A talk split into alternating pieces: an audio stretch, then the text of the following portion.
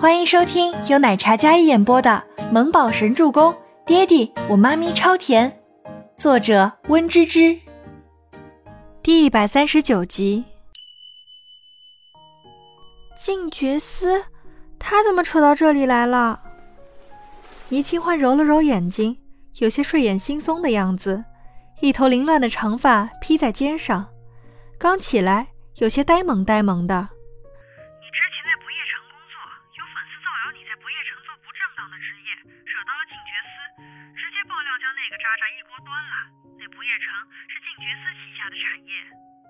啊！倪清欢努力睁开眼睛，她打了个哈欠。昨夜气得一夜没睡，不过气归气，好在事情有反转了。哎，我感觉啊，你能被黑出道，易耀已经将你的私生活事情澄清了，好多不好的事情呢，也都下架屏蔽了。估计是那个周伯言的手笔吧。等过些时日，风声过去了，不会有人记得这件事儿的。全喜初也躺在床上。总算事情解决了。昨天可是气得心口痛了一晚上。那些脑残粉什么都不知道，就整一键盘侠，什么都在那儿乱说，没脑子、没道德的。我什么都不用做，就解决了？要不要道个歉？倪清欢还担心要不要跟大众道歉什么的，毕竟那些事情造成了不必要的影响。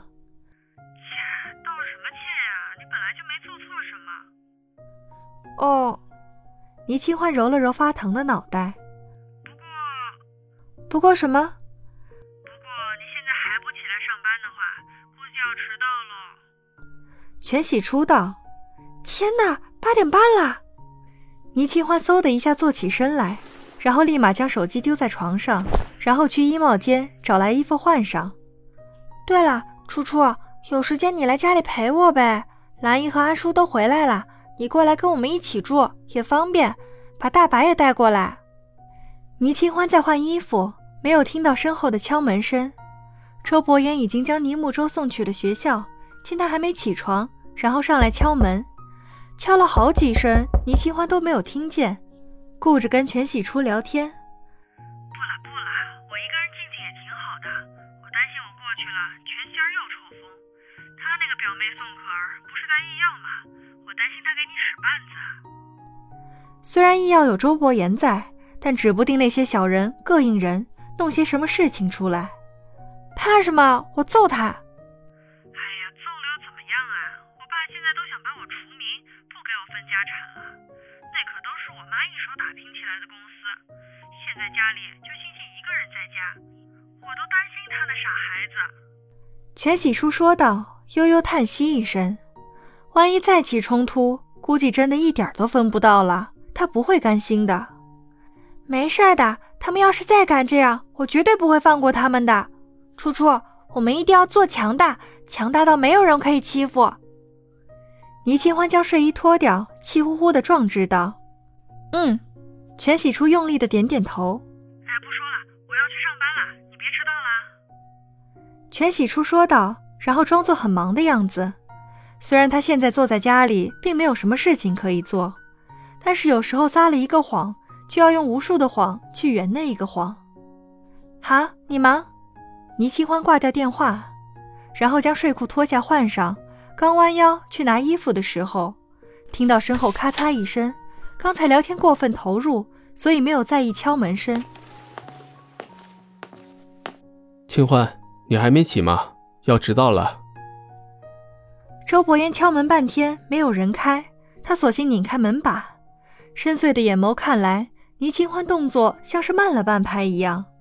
他感觉门开后带进一阵凉风，让他未着寸缕的上身一阵清凉。两人视线空中交汇，周伯言眼眸从他脸上看下，倪清欢整个人都是呆若木鸡的样式。嗯，抱歉。周伯言立马道歉，然后敛下眼眸，关门退出。倪清欢木讷地捡起衣服，慢慢换上。刚刚才周伯言来了，混蛋！倪清欢后知后觉地发出土拨鼠的尖叫，整个人想要抱头鼠窜。他在换衣服的时候，周伯言把他门打开了，而门外的周伯言深呼吸一声，刚才推门而入的景象着实震撼。闭上眼，那光洁细腻的美背。周伯言走到走廊边上的窗户，站着吹风，听到那尖叫声，削薄的唇抿了抿，耳朵上也有渐渐变成可爱的红色。兰一听到尖叫声，然后立马赶了上来，刚好倪清欢穿戴整齐走出房门。小姐，怎么了？啊，没事，就是房间里有一只蜘蛛，吓着我了。啊，那我待会儿打扫打扫。兰一紧张道：“没事啦，本来不怕的，就是掉我头上，吓了我一大跳，已经不见了。”倪清欢红着脸，头发还是鸟窝一样。气呼呼地说道：“好像真的有什么蜘蛛吓着他了。”余光有一抹黑色的身影，倪清欢瞪眼看过去，周伯言淡然的眼眸扫了过来。他身形挺拔地站在窗边，穿着一袭纯黑色的正装，完美剪裁勾勒出修长挺拔的腰身，清冷如烟的眉峰，高挺的鼻梁，深邃如墨的双眸，泛着淡淡阴色的薄唇。组合成了一张完美惊艳到了极致的脸。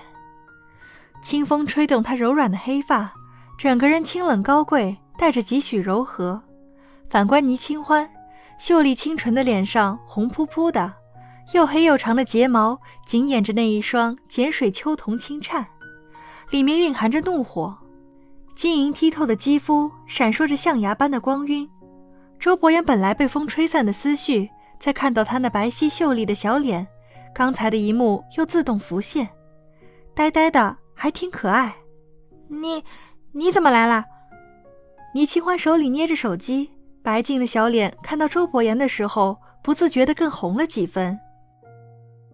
我刚送木宝去学校，顺便来接你去公司。周伯言轻声道，说着他走了过来，他的声音很有磁性，显得很稳重，给人一种安全感，感觉很踏实。因为兰姨在场，所以倪清欢也不好说刚才的事。兰姨，我不吃早餐了，我要去上班了。哦，这样啊，那我把早餐给你装好，你路上吃。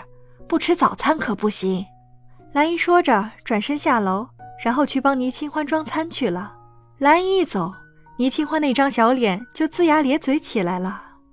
你刚才干嘛不敲门？你懂不懂礼貌？